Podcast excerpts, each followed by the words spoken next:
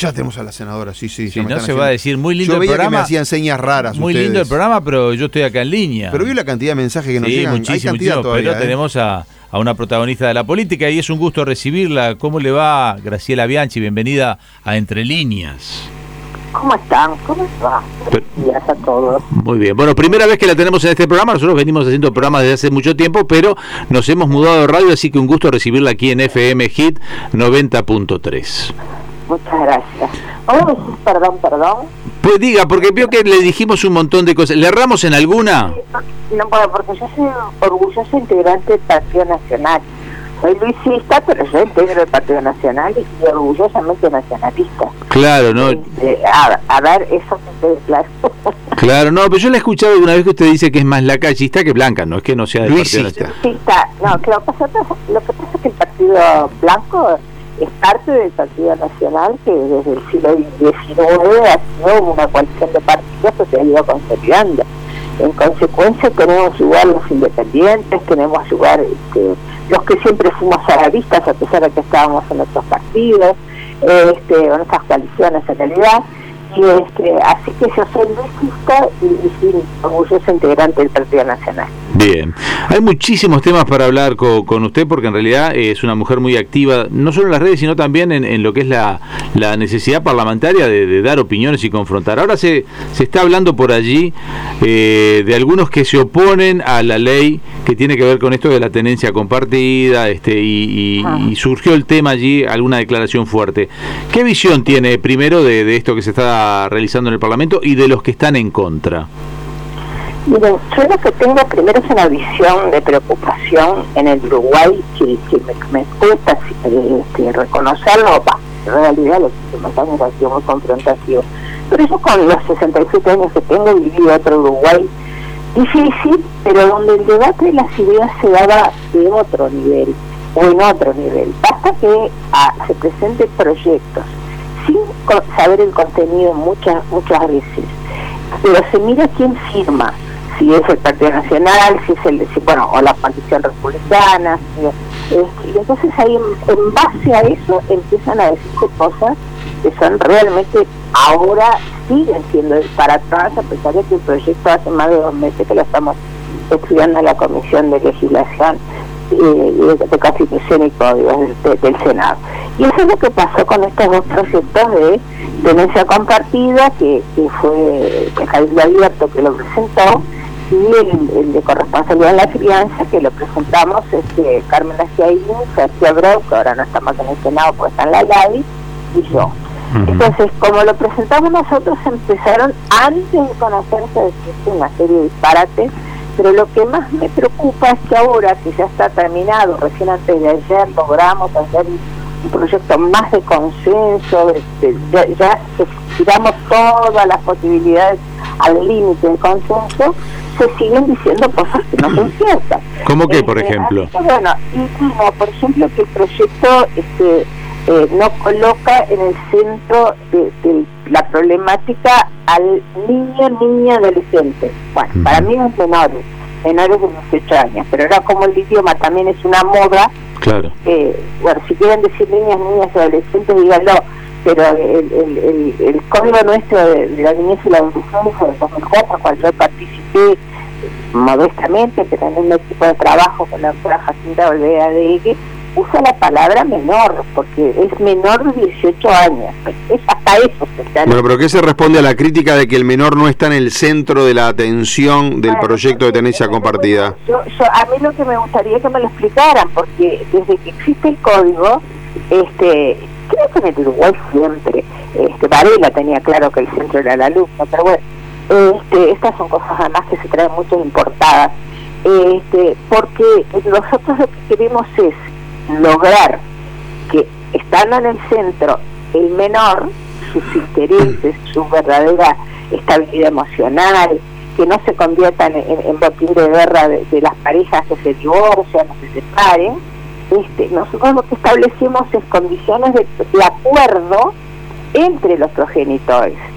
Entonces es adultocéntrico, no, no es adultocéntrico, porque en realidad si los padres tienen un buen relacionamiento, el menor, que es lo que nos importa, por supuesto que los adultos también, porque esta es una sociedad que, ah, que tiene que preocuparse de, todo el mundo, pero digo, bueno, eso lo dijo Alejandro Valmiri, porque hasta tuvimos este, la sensibilidad de citar a la comisión al, al psicólogo Alejandro Barbieri, que lo conocemos, los conocemos todos, muy activo, y justamente dijo que él valoraba el proyecto desde el punto de vista psicológico, porque en la medida en que el niño recibe a este eh, o tiene un relacionamiento lo más igualitario posible, lo más equitativo posible con ambos progenitores, es en función del bienestar del menor.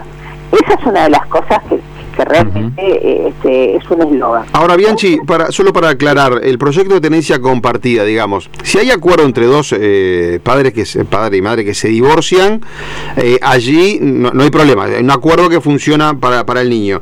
El proyecto de tenencia compartida entraría en juego cuando no está ese acuerdo, digamos, entre, entre los padres. Por supuesto, por supuesto. Y ahí le dicen tantos días lo tiene el padre y tantos días lo tiene la madre, pero más bien en forma equitativa.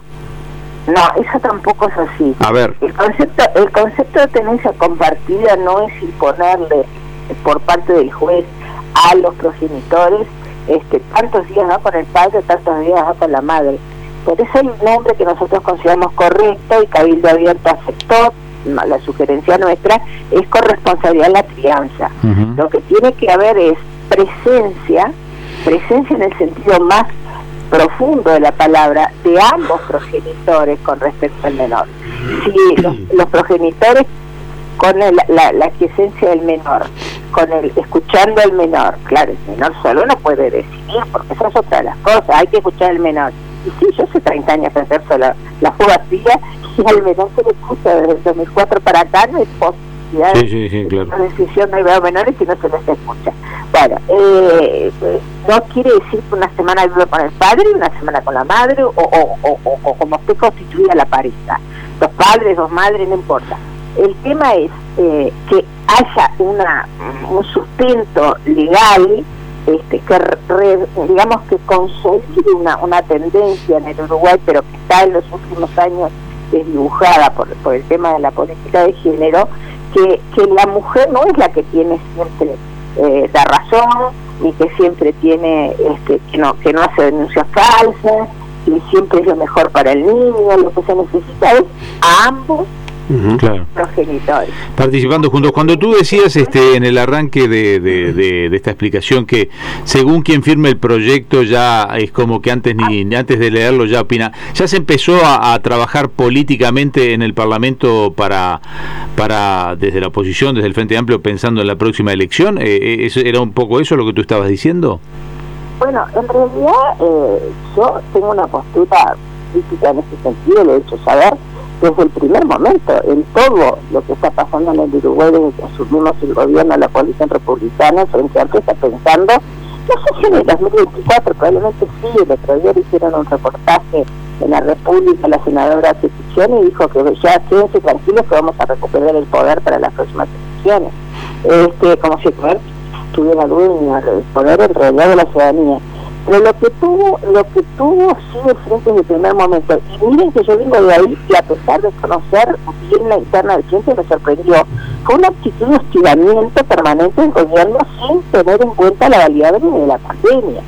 Porque nosotros no, pasamos facturas, tienen un presidente que no pasa facturas, a mí me dan ganas de pasar un poquito más, porque nosotros recibimos un país con muchas dificultades económicas y sociales, pero además sin tener previsión alguna sobre el COVID-19 el coronavirus, que ya en el mundo se sabía que, esto se estaba extendiendo.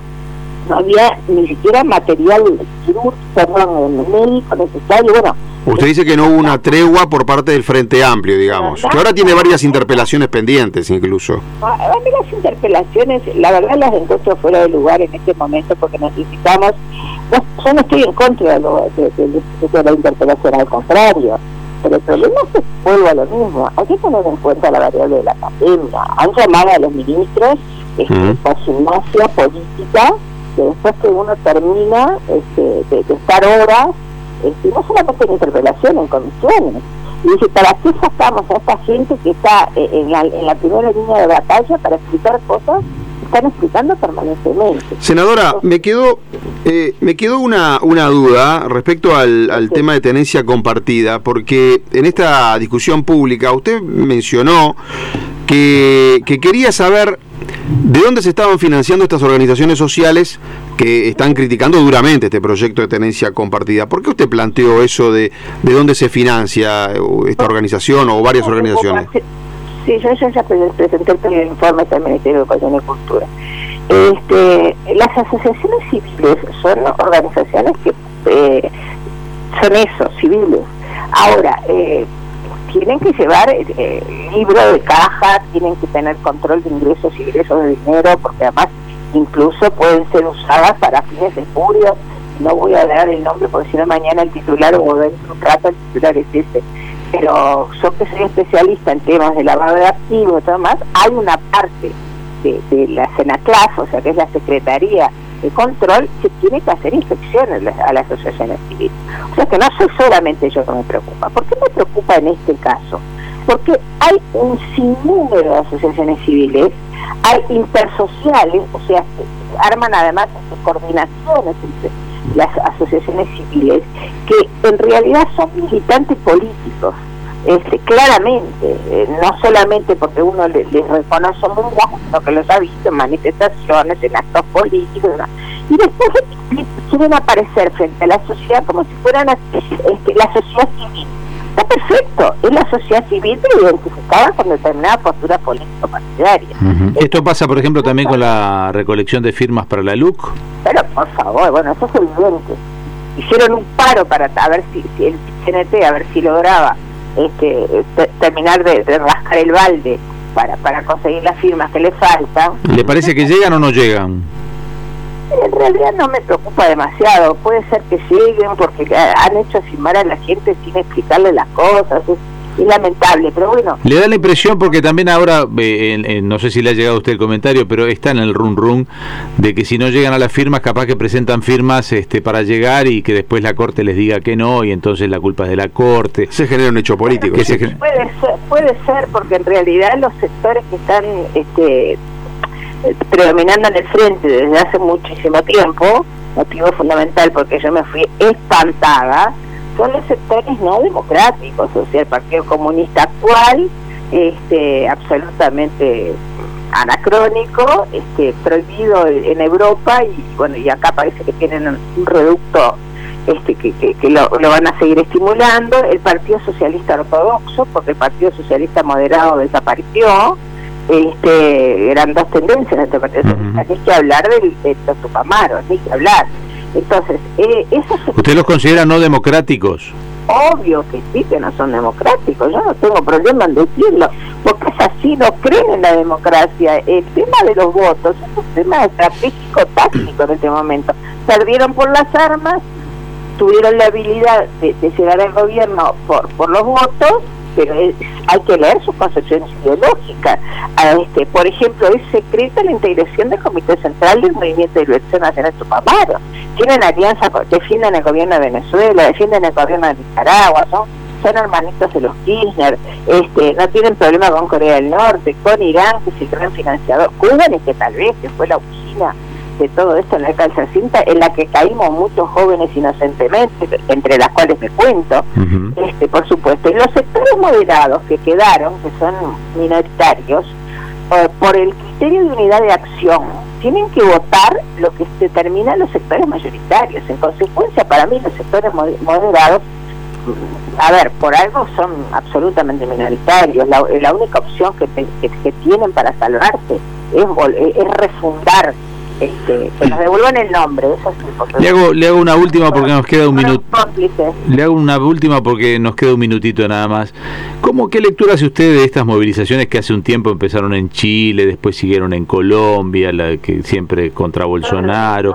Todo, lo mismo. Miren, hay, un, hay una cosa que tenemos que tener en cuenta. El, mundo está viviendo un cruce de camino, como casi siempre, este, pero esta vez es entre autocracia y democracia. América Latina, en especial América del Sur, porque bueno, vamos a hablar de América del Sur, es el último reducto que le está quedando a los sectores violentistas de ultraizquierda y eh, dentro de América del Sur este, vamos quedando nosotros. porque Chile ya estaba muy problematizado. Sin ninguna duda que, tienen una, una financiación, una intención de desestabilizar los regímenes democráticos, pero ninguna duda.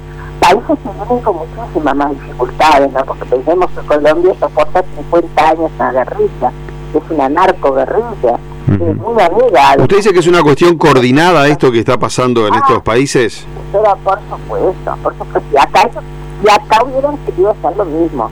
Lo que pasa es que acá se ha actuado con mucha inteligencia, no se ha este, entrado al juego de la confrontación por parte de las autoridades, al contrario, este, bueno, eh, nosotros tenemos una tradición distinta.